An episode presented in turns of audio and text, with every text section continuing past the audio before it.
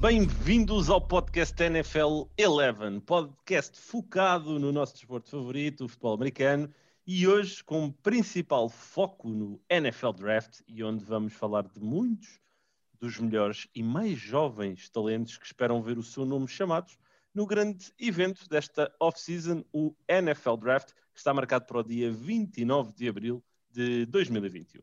Comigo tenho o Nuno Félix e o Pedro Fernandes. Companheiros, tudo bem com vocês? Já têm queimado pestanas a analisar vídeo aqui destes meninos que nos chegam com a ambição de se tornarem profissionais da NFL? Fogo, nem, nem sabes, é a certo ponto já parecem todos iguais, todos diferentes. É, é muito giro, mas, mas, mas cansa, mas cansa. Pá. cansa mas é, eu, eu, eu, acho que isto é fixe, é uma, é uma grande oportunidade também estarmos a fazer uma coisa que, que gostamos realmente. Epá, porque isto são.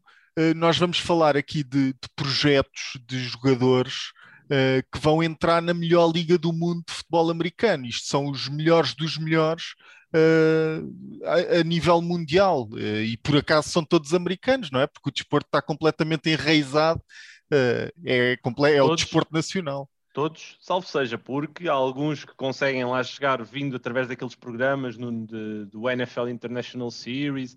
Tivemos algumas histórias bonitas aqui no passado, por exemplo, o Efe Obada dos, dos Panthers, que tem uma história de vida completamente uh, inacreditável. Foi, uh, nasceu na Nigéria, depois foi para, para Londres e acabou por, por conseguir, conseguir há, chegar à NFL. Há um, chileno, há um chileno que vai ser draftado este ano. Pois é, um tight end, não é? é acredito incrível. que seja, acredito que seja, não é? Não, os é. números que ele fez no, no Pro Day dos internacionais foram espetaculares. O, o como é que se chamava o, o receiver alemão? Ei, uh... pá, não sei.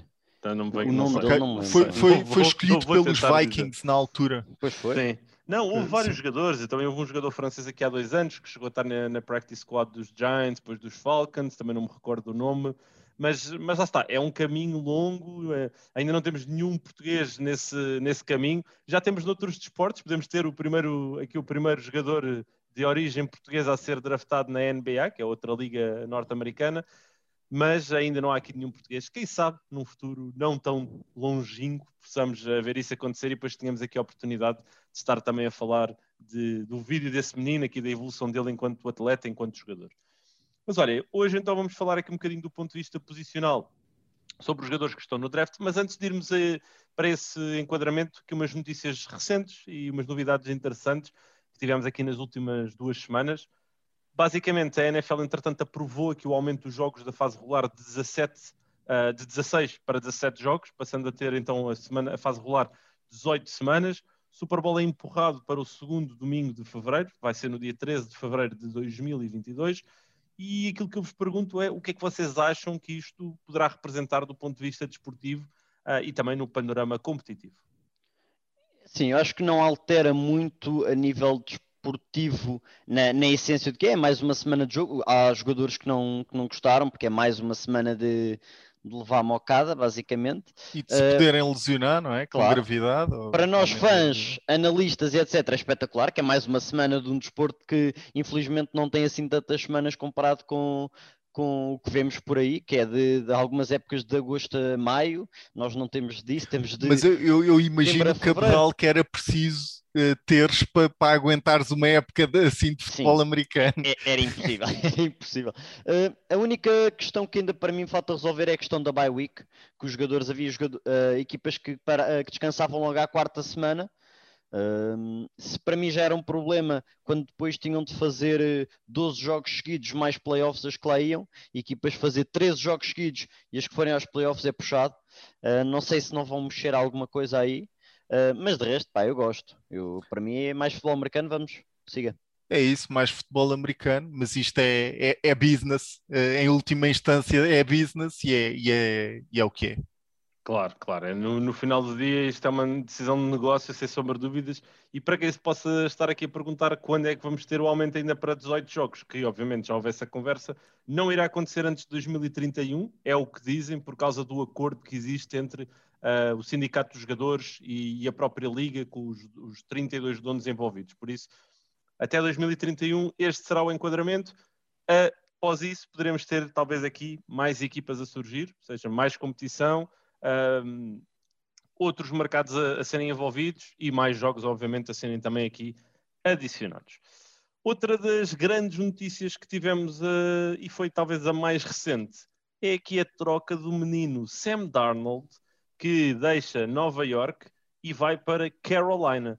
Basicamente, os Panthers enviaram três escolhas no draft, uma em 2021 e duas para 2022, mas encontram aqui o seu quarterback para o futuro. Qual é que é aqui a vossa opinião sobre este, esta troca, a troca mais recente e mais bombástica aqui da NFL? Pá, timing certo uh, por parte dos Jets e por parte dos Panthers, de certa forma. Os Panthers precisavam, já se sabia, uh, que estavam à procura de um quarterback, uh, parece que estavam insatisfeitos com a época que, que Teddy Bridgewater, que tinha assinado um contrato de 5 anos e, e, e, muitos milhões, acho que eram 5 eram cinco anos, não eram? Três. Três? Os Panthers? Com o Bridgewater foram três. Três anos, três anos, sim. É sério? Pronto, sim. olha, achava que eram cinco. Uh, mas mesmo assim, uh, assinaram um contrato, fizeram uma época com o Teddy Bridgewater uh, e ficaram insatisfeitos e estavam à procura uh, de quarterback, já era sabido.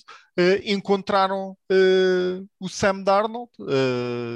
parece que os 49ers também tinham estado in interessados. pagaram. Eu, eu, eu gosto do valor que os Jets conseguiram retirar de Sam Darnold uh, com o facto de serem uh, escolhas do próximo ano. Uh, a segunda escolha e a quarta escolha é no draft do próximo ano, que, que, que de, certa forma, de certa forma, como é um ano antes, tira algum valor a essa escolha de draft portanto gosto, gosto, gosto da jogada para, para ambos os lados. Uh, vamos ver o que é que o que é que Joe Brady uh, consegue fazer com Sam Darnold. Uh, talvez consiga florescer. É o que eu acho que vai acontecer. Sam Darnold é, é, um dos quarterbacks mais novos da NFL, apesar de já ter alguma experiência e é muito bom um quarterback tão novo e já com tanta experiência, seja ela melhor ou pior, mas uh, bom, bom move por parte dos Panthers. Sim, e basicamente acabam com, com a narrativa também aqui, Pedro, de que uh, Deshaun Watson poderia estar em cima da mesa, ele que ainda está aqui a braços com algumas, alguns problemas uh, do foro uh, fora desportivo, mas acaba essa narrativa, por isso Sam Darnold é um menino de ouro em, em Carolina, tu achas que podemos dizer que houve aqui alguma das partes que ficou a ganhar mais do que a outra? Fala, obviamente, Panthers, Jets e Sam Darnold.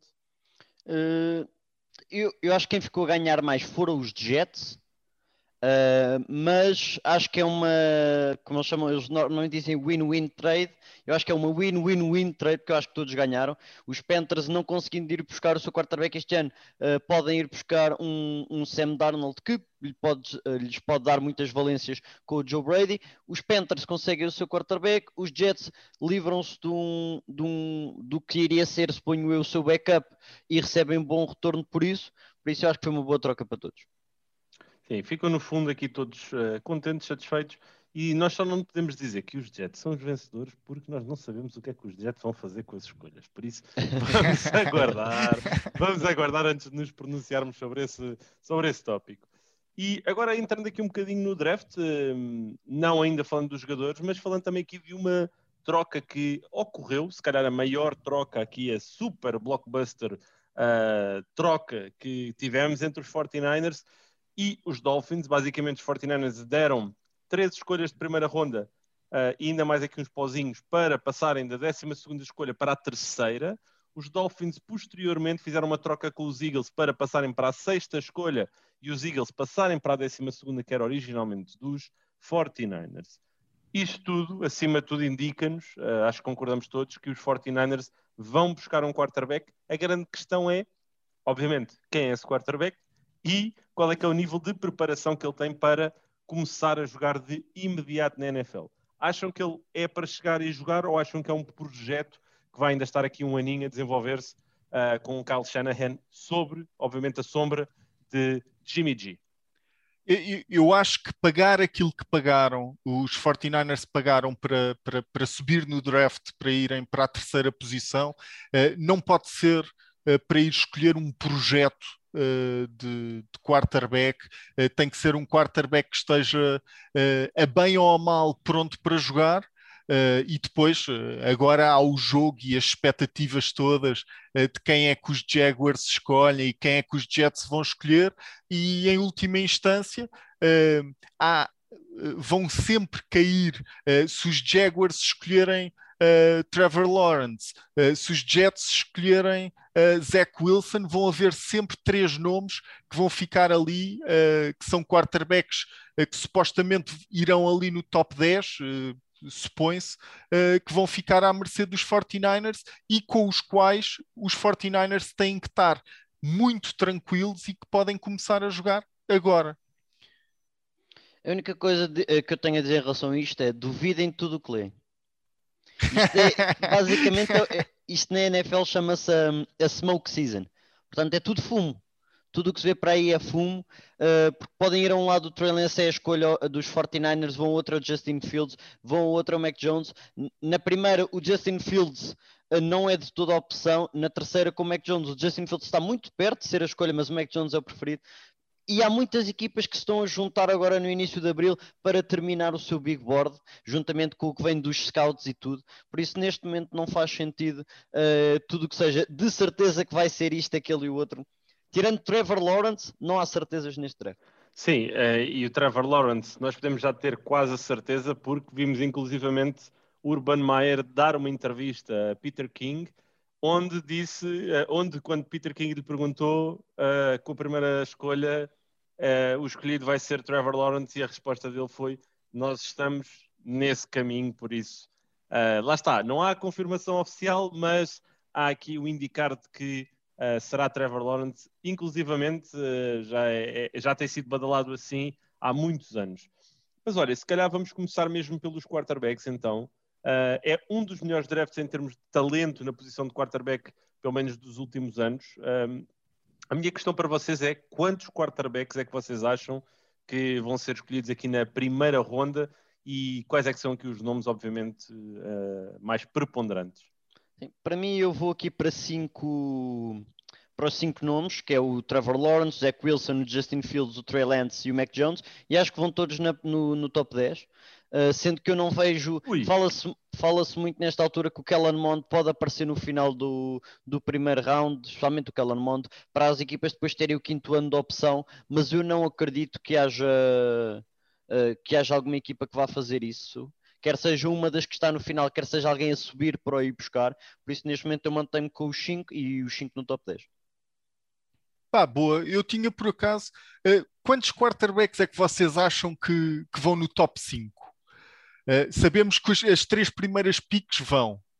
Uh, os Falcons, achas que vão 4? Acho que os Falcons não ficam com as coisas. Vão trocar, achas que vai alguém? É, eu atenção, também acho isso. Hoje, hoje já surgiram alguns relatórios, mas lá está, é a época do fumo, como o Pedro dizia, mas hoje já saíram alguns relatórios de que os Falcons uh, receberam algumas chamadas nesse sentido. Os. Panthers se calhar não subiram, isto também é suposição, porque os Falcons são da mesma divisão e, e talvez não pode, possa não haver nenhum interesse em trocar uma pique mais Faz alta sentido. para uma equipa da divisão. Faz sentido, faz sentido. Mas, mas sim, que equipas é. Eu, eu aqui respondendo só à pergunta do Nuno, obviamente, eu também acho que uh, vamos ver três uh, quarterbacks no top 5, é a minha opinião. Vamos yeah, ver também três, acho isso, eu também concordo. Uh, sendo que há essa possibilidade de uma equipa se chegar à frente. E que equipas é que vocês acham que poderão fazer esse movimento de saltarem ali para, para a quarta opção, para a quarta escolha, ou para a quinta, para os Falcons ou para os Bengals e fazerem essa escolha? pá, vejo os Broncos a poderem fazer esse salto, vejo os Patriots a poderem fazer esse salto, vejo uns Patriots. Isto veio depois de uma conversa que tive contigo uh, noutro podcast. Uh, que fala. Podes, uh, podes, dizer o nome, não tenhas vergonha. O Tudo sobre Futebol Americano. ah, não é o outro podcast, tudo... é o Tudo sobre Desculpa, no outro podcast achei que não podíamos. Podes dizer. Não, mas uh, imagina, supostamente nessa quarta posição, supostamente, dentro daquilo que falávamos, Trey Lance pode estar disponível, Justin Fields pode estar disponível, uh, Mac Jones pode estar disponível, uh, e há um encaixe, principalmente ali nos Patriots, o Trey Lance, o Justin Fields, com, com Cam Newton à frente, com com um ano uh, uh, com Josh McDaniels e com, com Cam Newton a poder entrar a, a, qualquer altura. É um ataque muito, muito agressivo em termos de jogo de corrida, em que Cam Newton se pode lesionar também. Portanto, vejo isso, vejo isso com algum interesse e era, e era giro. Eu vou só mandar dois, porque eu, o top 2 eu concordo com, com o Félix, mandar dois wildcards, uh, mas eu, eu acho que estas eram mais para entrar no top 10, não no top 5, mas pronto, uh, eram os Bears ou Washington como possíveis equipas a, a tentar entrar para o, para o meio da confusão. Pois, Sim, ali eu, a tentarem chegar talvez mais, uh, desculpa, ali talvez a tentarem chegar à posição 8, 9, 10 Sim. e tentarem aproveitar algum dos quarterbacks que possa começar a escorregar para fora desse, desse enquadramento. É? Sim. Vocês acham que, que Washington vai estar atrás de um quarterback? Eu, eu por acaso tenho estado a pensar nisso. Uh, se ficarem naquela posição, se houver um Mac Jones a cair para lá, se houver um, um Trey Lance a cair para lá, ou se... Eu acho que sim. Eu acho que uh, dependendo do, do, do, resgate que lhes for pedido, uh, eu acho que eles podem equacionar isso. Claramente, Ryan Fitzpatrick não é a solução a longo prazo. É a solução que todos merecemos e que todos queremos, mas não é a solução a longo prazo. E o, o Heineken é uma história ele, engraçada. É uma história. Recebeu, exatamente, é uma, recebeu um, um, prémio de jogo. É a, história, é a história de Cinderela que nós também merecemos, mas não é, não é a solução, obviamente, também para a equipa de, de Washington. Mas sim, é, é, aqui muito interessante. Eu há aqui um jogador que também tem levado aqui algumas, uh, algum hype, não, não é tão falado, não vai ser um jogador escolhido na primeira ronda de certeza. Quer dizer, na NFL nós nunca podemos dizer de certeza absoluta a nada. Mas é o, Davis, é o Davis Mills, de Stanford. Uh, eu já tive a oportunidade de o avaliar, não, realmente não, não vi nada de, de extraordinário no quarterback uh, de Stanford, mas é um jogador que começa a ganhar algum hype. E é assim, nós sabemos que historicamente há sempre jogadores que, por isto ou por aquilo, acabam por cair. Vamos olhar para Russell Wilson, que foi escolhido numa terceira ronda. Um, por isso, pode acontecer. Acham que há aqui alguma pérola que está a passar ao lado de toda a gente e que vai ser encontrada aqui numa terceira, quarta, quinta ronda? Epá, acho, acho difícil uh, neste momento uh, poder, poder dizer isso. Eu tenho, eu tenho a minha crush, aquele, aquele jogador uh, que eu não estava à espera, tanto pelo que li, pelo que ouvi, pelo que vi, que não estava à espera de gostar tanto. porque tem havido muitas críticas, que foi o Justin Fields. O Justin Fields é absolutamente incrível com aquilo que traz com aquilo que pode dar a um ataque uh, em termos de uh, aquilo que ele pode fazer numa mente criativa em termos de, de entrar no ataque com o jogo de corrida também. Uh, todas as possibilidades que consegue fazer é incrível, consegue fazer todos os lançamentos. Eh, depois podemos salientar, ah, acho que tem pouca força de braço, não é o caso, mas uh, podemos ser picuinhas, mas é incrível e a dimensão, a dimensão que dá um ataque pode fazer tudo. o ataque pode fazer tudo com Justin Fields. Sim, sabes que eu, eu, sei que o Pedro está aqui a adorar isto. As pessoas não nos estão a ver, não é? Mas o Pedro sabe que eu não gosto de Justin Fields. E ele estava-te a ouvir falar e estava a pensar, bem, vou buscar pipocas, porque isto vai ser interessante. Mas eu não, te vou dar, eu não te vou dar esse gostinho, Pedro. Ei. Eu só vou, eu vou dizer aqui uma coisa, eu vou dizer aqui uma coisa. Nós muitas vezes hum, achamos, estamos muito na polarização das opiniões. Que é, uma, um de nós tem uma opinião, o outro tem a outra, tu é que estás errado, eu é que estou certo. Ah, claro. Aí, às vezes as coisas não são bem assim. Obviamente, o Nuno, quando olha para um jogador, ou quando eu olho para um jogador, analisamos determinadas coisas. Algumas delas vão estar em sintonia, outras nem por isso. Uh, algumas das coisas uh, que eu valorizo não poderá valorizar menos e vice-versa. Eu, pessoalmente, olho para o Justin Fields e não vejo um quarterback que uh, me dê consistência, acima de tudo. Não vejo consistência, não vejo assim um teto tão alto, como, como estavas aqui a dizer, mas há aqui uma coisa que é muito, eu acho que é, é, é, é para mim é o mais fundamental, e vocês os dois já me conhecem há muitos anos e já me ouviram dizer isto muitas vezes em vários contextos, que é tu és tão bom quanto as pessoas que tens à tua volta. E se yeah. Justin Fields for para o contexto certo, o Patrick Mahomes foi para o contexto certo. Uh, o Patrick Mahomes tinha sido atirado aos lobos em Chicago e se calhar hoje não falávamos dele da mesma maneira.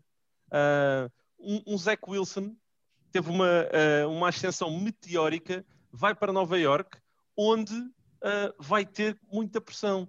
Poderá não correr tão bem como se estivesse yeah. num contexto diferente. Por isso, às vezes temos de dar aqui o certo benefício da dúvida. Trubisky hoje em dia podia ser uma lenda. olha, olha, o Trubisky é o Nickelodeon MVP. Está bem? Pensa nisto. É o único, único na história. Único, único na, história. história. Único na história.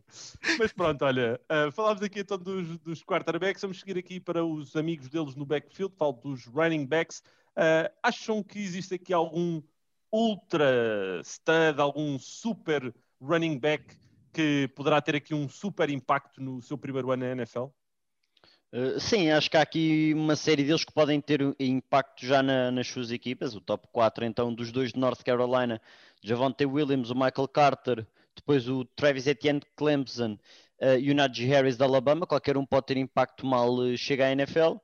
Eh, não, não há nenhum, até pode não haver nenhum escolhido na primeira ronda, que é o ano passado o Clyde Edwards Heller foi o primeiro escolhido e foi eh, na última pick dos Chiefs. E não me admirava que este ano, até pelo valor da posição, que não houvesse nenhum. Mas para mim o Najee Harris é claramente o melhor, é um excelente jogador, não há nada que se possa dizer que ele faça mal. Uh, e o que ele traz à equipa só de uma maneira de presença pá, é espetacular. Um, emocionalmente, mentalmente, uh, o desenvolvimento que ele teve em Alabama com, a passar de um running back muito físico para um mais paciente, para ser uma arma autêntica no jogo de passe. Eu acho que o Najee Harris está preparadíssimo para a NFL e vou, vou achar muito estranho se ele não for uma, um, um dos grandes running backs da NFL. Sim, é o, é o que gostas mais de todos? Claramente, mas está, mas está num nível não, muito não, não é em termos de. Não, não tem que ser o melhor, Estás a ver? Para, sim, para ti sim, é o mas... melhor, mas depois é o que tu gostas mais. É o melhor e é o que eu gosto mais. É, okay. epá, é eu, eu, eu, eu, adorei, adorei o Javante Williams uh, de North Carolina. Uh, é incrível. Uh, muito. Eu, as, as, notas que tirei é que é muito quarterback friendly. Tem, é bom em pass protection. As pernas nunca param. As pernas uh, de Javante Williams uh, esteja em, em, cima depois de um hurdle, depois de uma pancada, assim que há contacto no chão, as pernas já estão em movimento e consegue ganhar sempre mais 5, 6 jardas. É incrível. Não foge do contacto uh, e depois tem. Eu, eu, não sei ao certo descrever isto, e é uma coisa, é uma característica muito a Derrick Henry. ele consegue ganhar aquele L, fazer aquele L no final lateral, eh, ou seja, consegue correr eh, para a lateral e depois ganhar eh, a zona exterior. é uma coisa muito a Derrick Henry e o Javante Williams faz isso muito bem, mas acima de tudo, para mim, tem a maior qualidade de todas de um running back, que para mim Uh, especificamente, que é as pernas não pararem nunca, nunca param, ganha sempre mais jardas do que é suposto. Sim, eu por acaso, dentro desse grupo posicional, o jogador que era assim, se calhar, o meu maior crush antes de. Eu ainda não tive a oportunidade de entrar por dentro do, do grupo posicional a, a 100%, mas antes de, de, de, o fazer, o jogador que eu tinha mais referenciado era o Travis Etienne de, de Clemson. É um dos top também dentro da, da posição, por isso acho que uh, vai ser um, um, um, jogador que também iremos estar a falar, ainda que ele seja uh, se calhar o mais uh, com menos peso, menos altura, menos enquadrado, aqui se calhar com um tipo de jogo mais, um bocado como tu estavas a dizer, Nuno, mais físico, uh, com as pernas sempre a mexer, mais vertical, mais norte-sul, como se costuma dizer. Mas acho que há aqui alguns bons nomes que certamente vão fazer aqui um, um bom trabalho na NFL.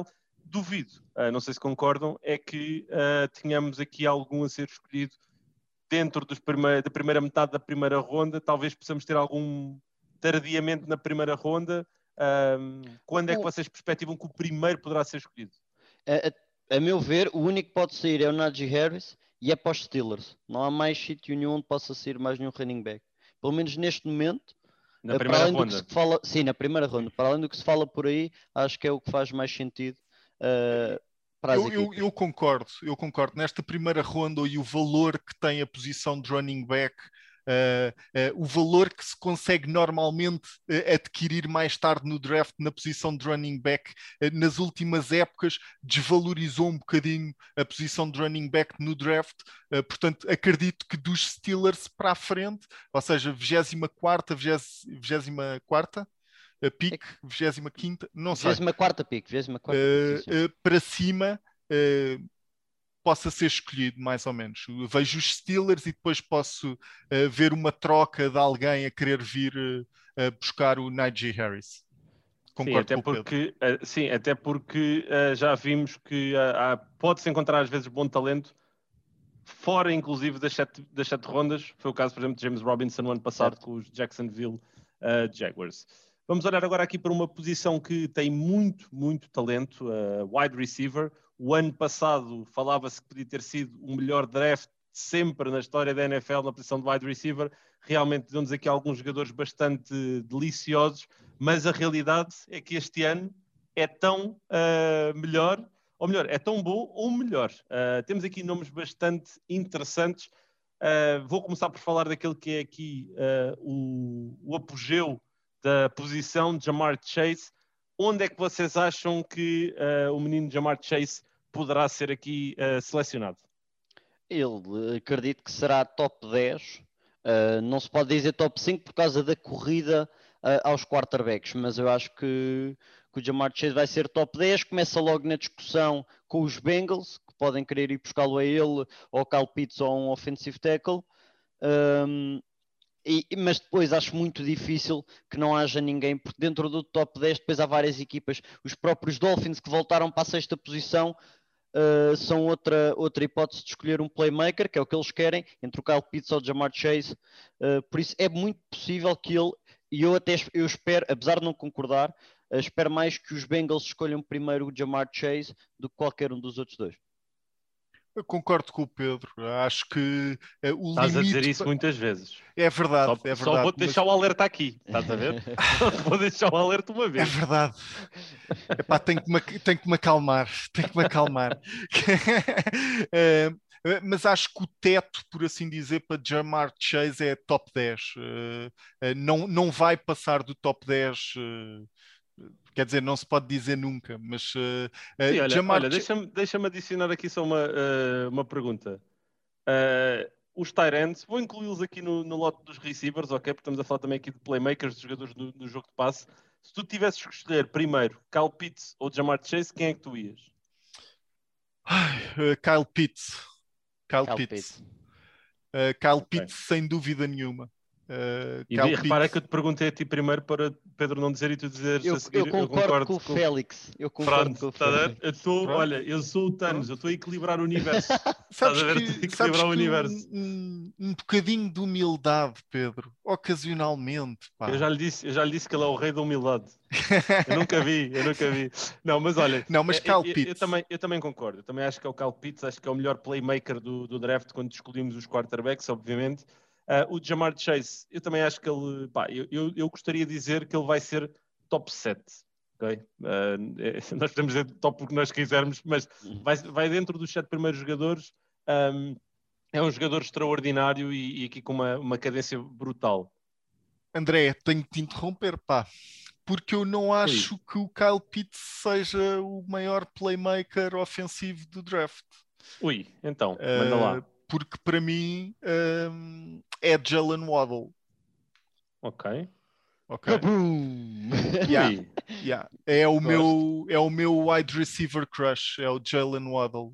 Para, para além daquilo que ele consegue entregar, mas sinceramente, se ele for ser estrela uh, uh, para algum lado, não vai provavelmente fazer returns, mas a, a capacidade também que traz como, como returner é incrível. Uh, e o, e o, e o, Jalen Waddle, uh, deixa-me só aqui uh, ver, uh, tenho, aqui, tenho aqui algumas notas, não é? o, que, o que ele faz quando tem a bola nas mãos, a capacidade de atacar o buraco no espaço que o Jalen Waddle tem, a não hesitação uh, de Jalen Waddle a atacar esse mesmo buraco. Quando vemos dois jogadores, dois defesas uh, que estão a fechar para preencher esse buraco, não podemos hesitar, temos que acreditar que conseguimos ultrapassar esse buraco. E Jalen Waddle faz isso 100% das vezes. Gosto muito mais de Jalen Waddle, por exemplo, do que Davante Smith. Sim, imagina, eu tenho aí um problema. E imagina, com o Davante Smith, o meu problema é o tamanho dele e, a, e, e, o peso dele e como é que ele se vai adaptar a um contexto da NFL.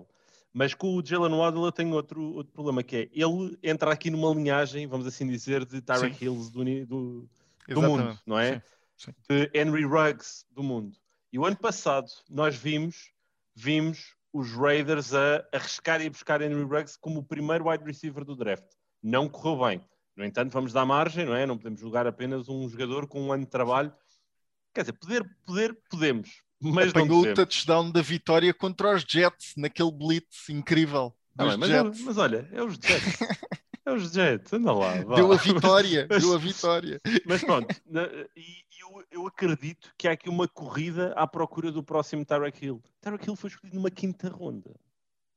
Um Tyreek Hill não, há, não se encontra debaixo de todas as rochas, não, há, não estão escondidos atrás de todos os arbustos. É, é um jogador, eu não quero dizer que ele é geracional, mas é um jogador muito particular e é raro. É um, é um, um jogador muito raro. E o Jalen Waddle, eu também vejo esses flashes que tu estás a dizer, é um big play, um, é um jogador de big play, no entanto, não acho que seja um jogador que tu possas uh, arriscar uh, uma primeira ronda, porque depois tem muitas uh, noções que são perigosas. A questão da durabilidade, a questão de, da, sua, da sua capacidade de entrar em vários sistemas. Ele não é propriamente o, jogador, o melhor jogador a correr rotas. Uh, André, seja... eu falei que não concordava com o facto do Kyle Pitts ser o maior playmaker ofensivo. Uma questão de playmaker ofensivo.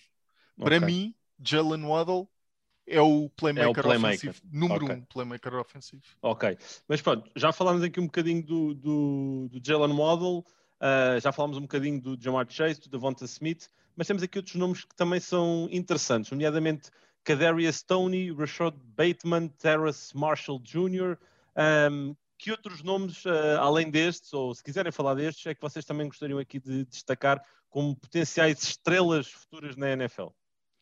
Há muito talento nesta classe de, de receivers. Há muito talento uh, que irá ser descoberto no segundo, terceiro e alguns deles quarto round, uh, que, têm, que capacidade de, ser, de serem jogadores na, a sério na NFL. E não precisamos de andar muito para trás para relembrar DKs, AJ Browns, Terry McLaurins, por exemplo, três que me vieram, uh, Cortland Sutton, quatro que me vieram à cabeça que são, não são do primeiro round. Uh, por isso, eu acho que podemos ver muitos. O Elijah Moore de Ole Miss, o Dwayne Brown de North Carolina, o Amari Rogers de Clemson, por exemplo, são três nomes que, que não vão ser escolhidos no primeiro round, mas que quase certeza que são pelo menos há, uh, jogadores que vão ter impacto no seu, na sua equipa, eu acredito que sejam. E, e podíamos fazer aqui uma lista talvez de 20 a 30 receivers que, que têm talento para, para ser escolhidos nas três primeiras rondas. Por isso eu acho que é, é muito bom. E porquê é que vocês acham que há esta ascensão da posição de receiver? É que imaginem, olhando historicamente aqui, o draft do ano passado foi fantástico, o draft há dois anos foi muito bom uh, e este ano voltamos a ter aqui um excelente draft. Acham que é porque agora os, todos os jovens querem jogar uh, receiver, porque é uma posição onde tu tens facilmente aqui uh, sucesso? Porquê que vocês acham isto? Estrelas, são estrelas. Uh, a NFL está cada vez mais fácil para, para esses meninos que se chamam quarterbacks e receivers. Agora, um corner toca num receiver, são logo 15 jardas ou 20 jardas, ou o que quiserem chamar. Uh, cada vez mais fácil essa inclusão na NFL se vê. Desde cada vez mais cedo os putos começam a estar, uh, por exemplo, quando estão a, a jogar pick-up futebol, em que basicamente, em vez de estarem só a mandar umas bolas, eles não, eles correm rotas a sério, eles fazem footwork a sério como brincadeira para vídeos para o Instagram, por exemplo, de fazer footwork na areia, footwork em, em cones e etc. E isso, a brincar, a brincar, isso depois passa para o campo e, e, cada vez são melhores, cada vez são melhores atletas e cada vez entram mais refinados. E, e por isso é que vemos essa, essa, essa ascensão. E pelo que estamos a ver, acho que não é algo que vá parar, pelo menos nos próximos cinco anos, não acredito que haja muita mudança.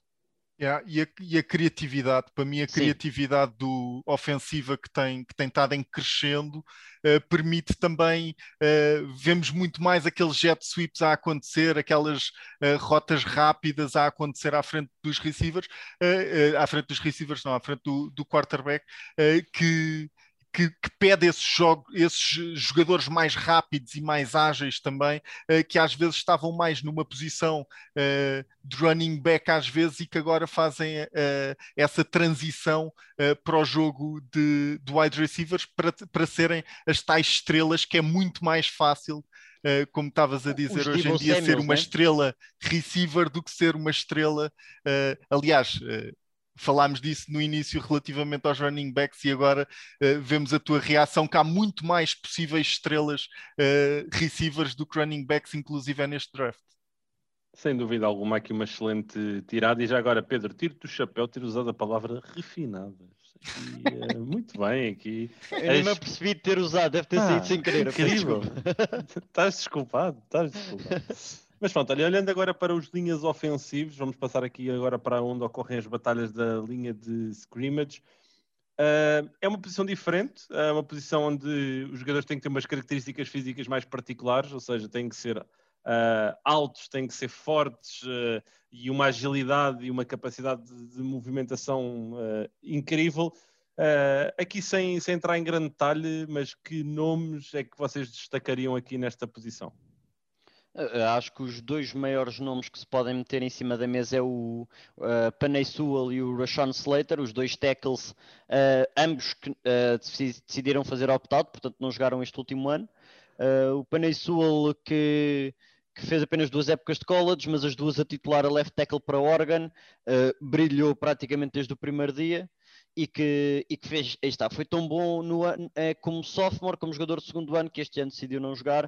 Uh, e o Rashawn Slater, depois de fazer o mesmo, esse teve três anos de college, uh, também decidiu não, não, não, não jogar. Eu acho que são dois talentos que possivelmente num draft normal iriam top 10, mas com dois, mas com possíveis cinco quarterbacks a ir logo no top 10, não acredito que saiam os dois, mas no, uh, qualquer equipa que arranje um destes senhores dentro do top 15, naquela zona do 10-15, acho que é um, por exemplo, uns Chargers, por exemplo, acho que é, acho que é um talento muito bom para se arranjar nessa zona.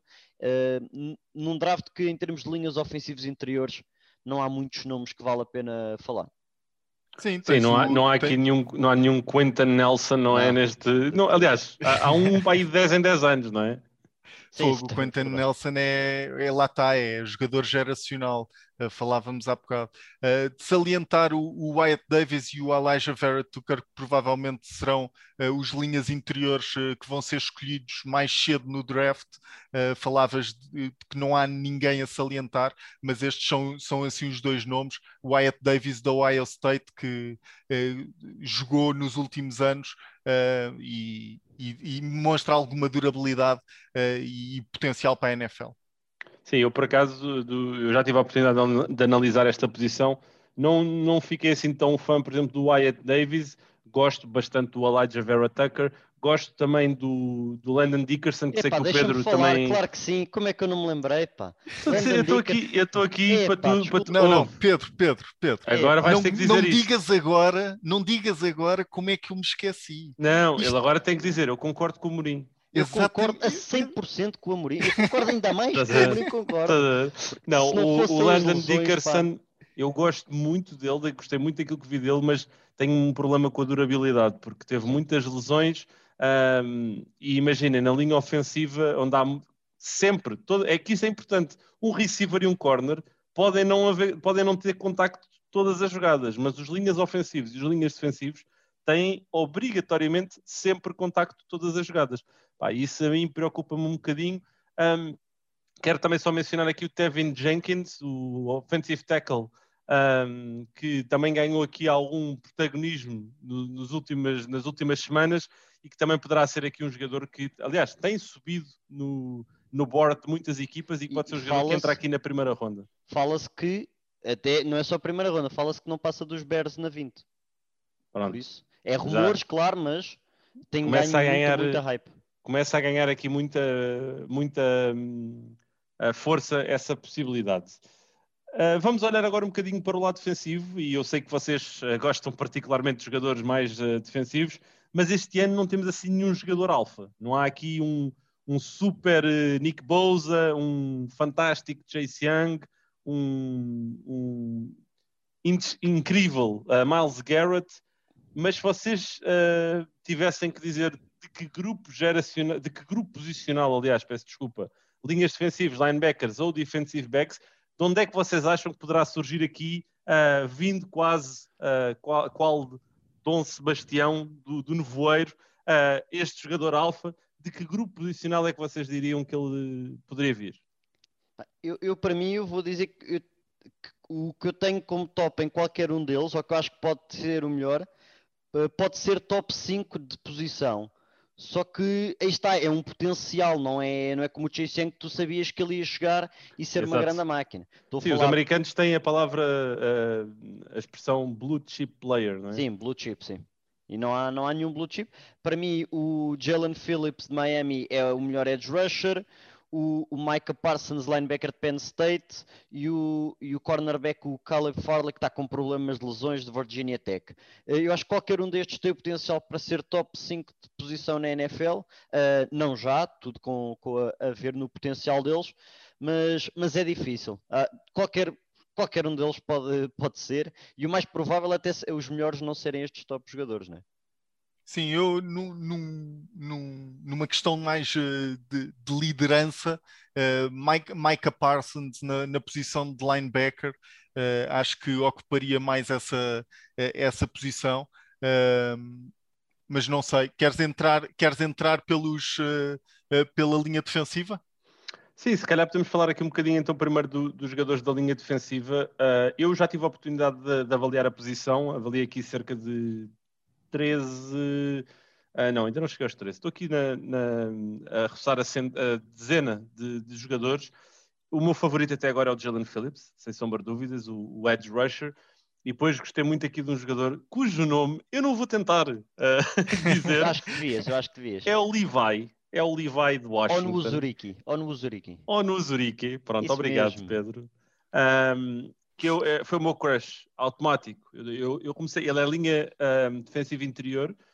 É, eu comecei a ver o Christian Barmore, que é o jogador que está mais cotado para, como o número um dessa posição, mas depois vi um bocado de vídeo do Levi e esquece. Uh, Levi, no matter what.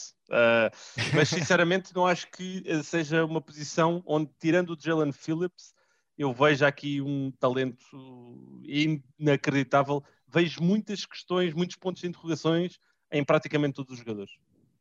Sim, eu, se, então se dividirmos linhas interiores defensivos, não há nenhum que goste o suficiente para ser escolhido no primeiro round. Para mim, qualquer equipa que escolha uma linha defensiva interior no primeiro round está a fazer uma má escolha.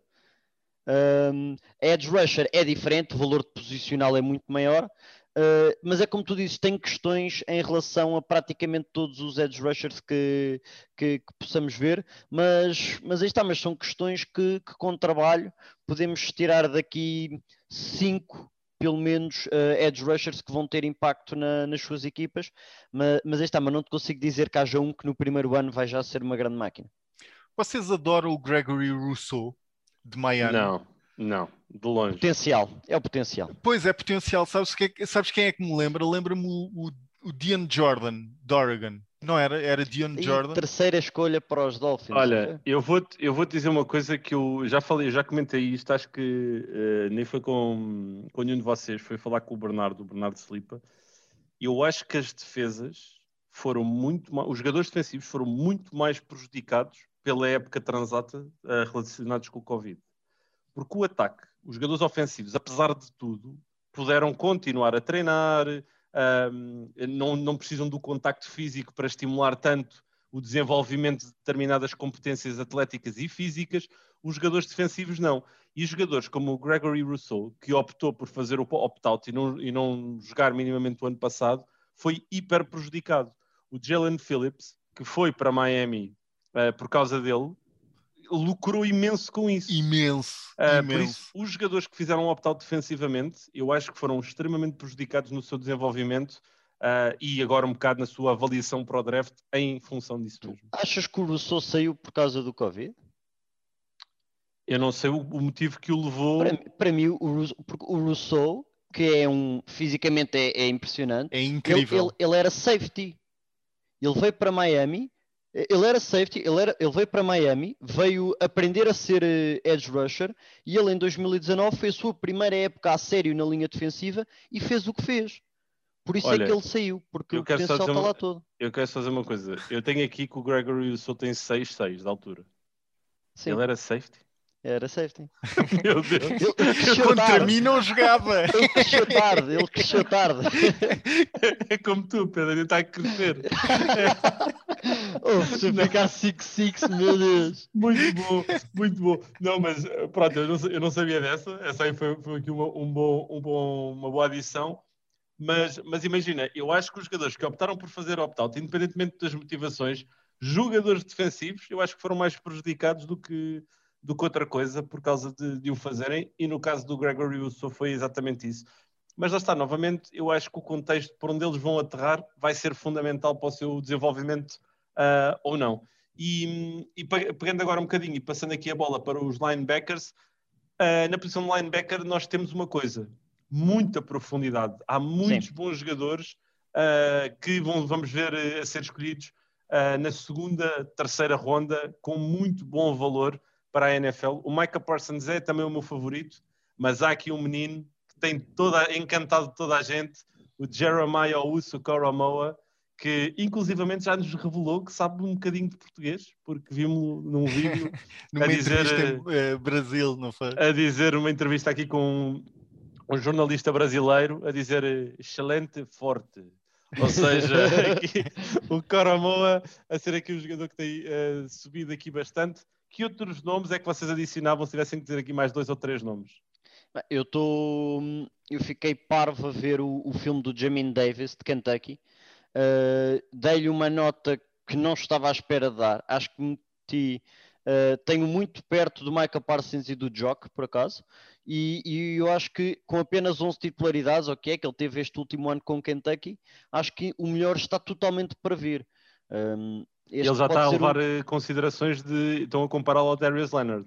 Não sei se é, viste essa. Exatamente, é um daqueles que, que pode entrar e ser eh, um destruidor por completo. E temos visto já agora muitos bons linebackers também a aparecer de segundo round, que é o caso do Darius Leonard, Fred Warners e, e etc. Que, e, e, o Jamin Davis pode entrar muito bem nessa categoria. Pá, é uma das minhas pérolas uh, para este draft. Pérolas Sim, escondidas na posição de linebacker. Temos, temos também os Evan Collins, aqui só para dizer nomes, e o Nick Sim. Bolton, também dois jogadores interessantíssimos. Eu também tenho aqui muito bem cotado o Jabril Cox de LSU, ainda que não seja o, uh, o típico linebacker, uh, ou melhor, não é o protótipo linebacker que tu consegues ter sempre no campo, mas é um jogador muito importante em situações de pass, uh, de defesa à, à, zona e para o passe. ele tem ali uma, uns instintos bastante interessantes, por isso é outro nome aqui a também manter debaixo de, de olho. Mas olha, deixa-me só dizer aqui que, que, que o, Jer, o, Jeremiah ou uso Carl Moa é, é o meu jogador crush do draft. Uh, não, não é, não é uh, jogador uh, posicional, não é crush posicional, é do draft inteiro.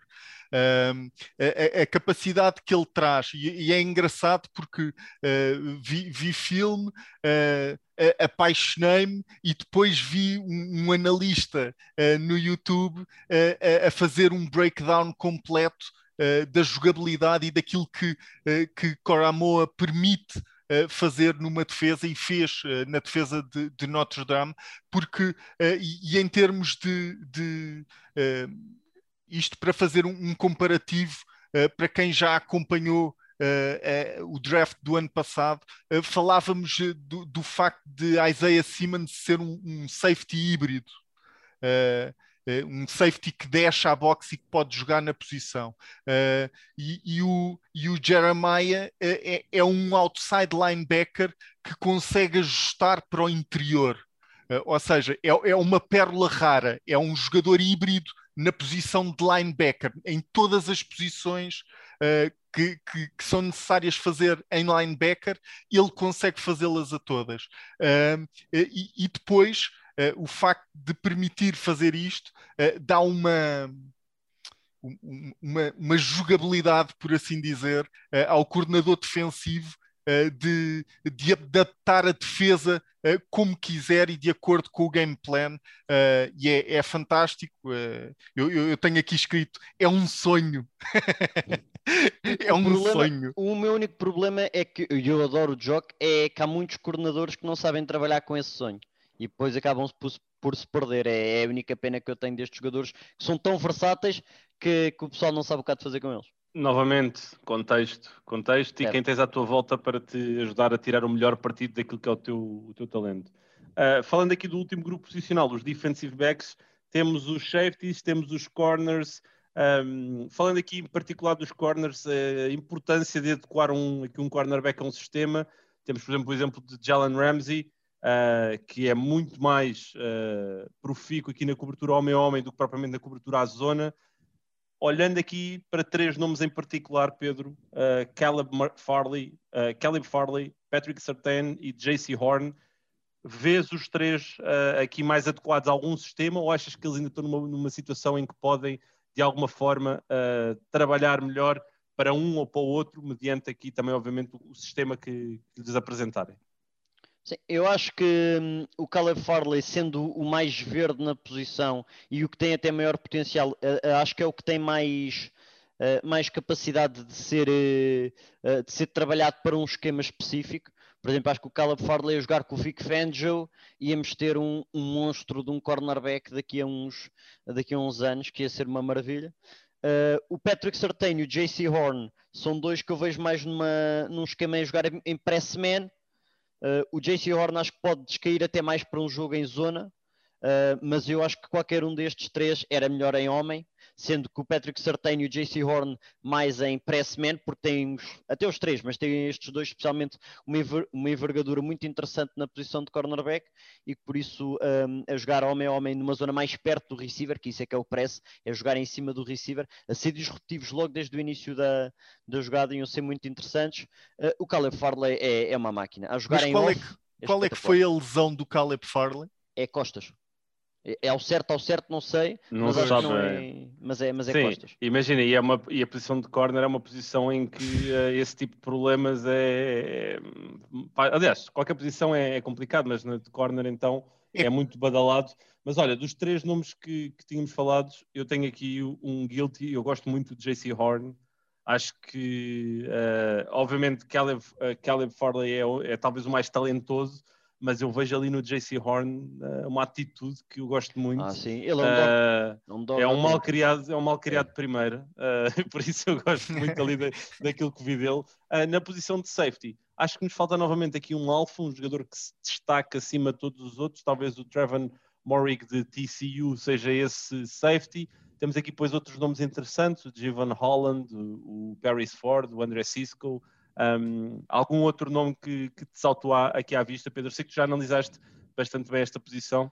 Sim, eu só, só em corner já estou forte de ver, de ver corners aqui atrás para a frente. É eu vi um que é o Elijah Molden de Washington. Jogava, como ele é muito baixinho, jogava a nickel corner e, e a safety. É o meu defensive back mais cotado. Eu tenho à frente do Sartain, do Caleb Farley, do JC Horn, de qualquer um dos, dos cornerbacks e dos safeties. A minha comparação para ele foi o Tyron Matthew. eu acho que ele tem essa capacidade. O meu único problema com ele é a velocidade de ponta. Agora, de resto, acho que tem tudo para ser um, para ser um, um cornerback e achas, safety, o que quiser. E achas que ele vai em que ronda? Segunda, claramente. Segunda ronda. Assim, a primeira é impossível, quanto mais, até porque não tem o tamanho desejado. Uh, é capaz de ir na segunda ronda, dependendo da corrida que houver a corners e depende da posição em que um coordenador o queira jogar, porque está, portanto, ele faz nickel. Para mim, era, podia ser utilizado como é o Tyron Matthew em, em, nos Chiefs, mas há muitos que não podem não ver isso dessa maneira e que logo aí baixa o estoque dele. Sim, outra coisa engraçada é que vamos ter também este ano a chegar à NFL uma leva de jogadores, mais uma que uh, os pais já jogaram na NFL com Tom Brady. Falo de Asante Samuel, que vamos ver o filho dele, Asante Samuel Jr., Uh, não houve muita criatividade aqui no nome da, da criança. Não. não. Uh, a entrar na NFL, ele também é cotado aqui como um cornerback que poderá ir no segundo dia, na segunda ou na terceira ronda. E um, poderá, aliás, vai jogar num, num universo da NFL onde uh, tem Tom Brady e o pai dele já ganhou um troféu, um Super Bowl, com, com, com o melhor, o GOAT da, do nosso desporto. Era engraçado, era engraçado ser escolhido agora pelos Bucks e jogava o Antoine Winfield Jr., jogava o Asante yeah. Samuel, tudo excelente. com o Tom Brady. Era, eh, podíamos dizer que o Tom Brady era, era um, é o, guardião do, do kindergarten ali da primária. É uh, os miúdos e tínhamos ali Tom Brady, uh, uma seca do, dos meninos. Não, mas olha, aqui última pergunta só sobre estes jogadores defensivos. Qual é que vocês acham que vai ser o primeiro jogador defensivo a ser escolhido do draft e mais ou menos em que zona da primeira ronda é que ele irá ser escolhido? Uh, não é fácil, eu acho que vai haver, é, já falámos também noutros podcasts que seria um, um draft extremamente ofensivo.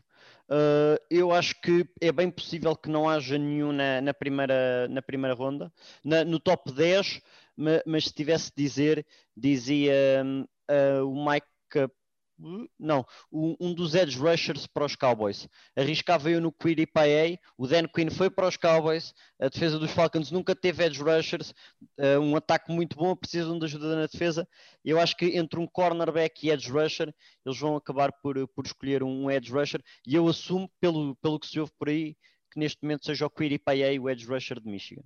Sim, eu para mim, eh, entre Jalen Phillips, alguém que tem um man crush por uh, Jalen Phillips, também para a posição uh, de edge, uh, Micah Parsons line, para a posição de linebacker ou Caleb Furley, acho que qualquer um destes três pode, ser, pode ser o primeiro a ser escolhido.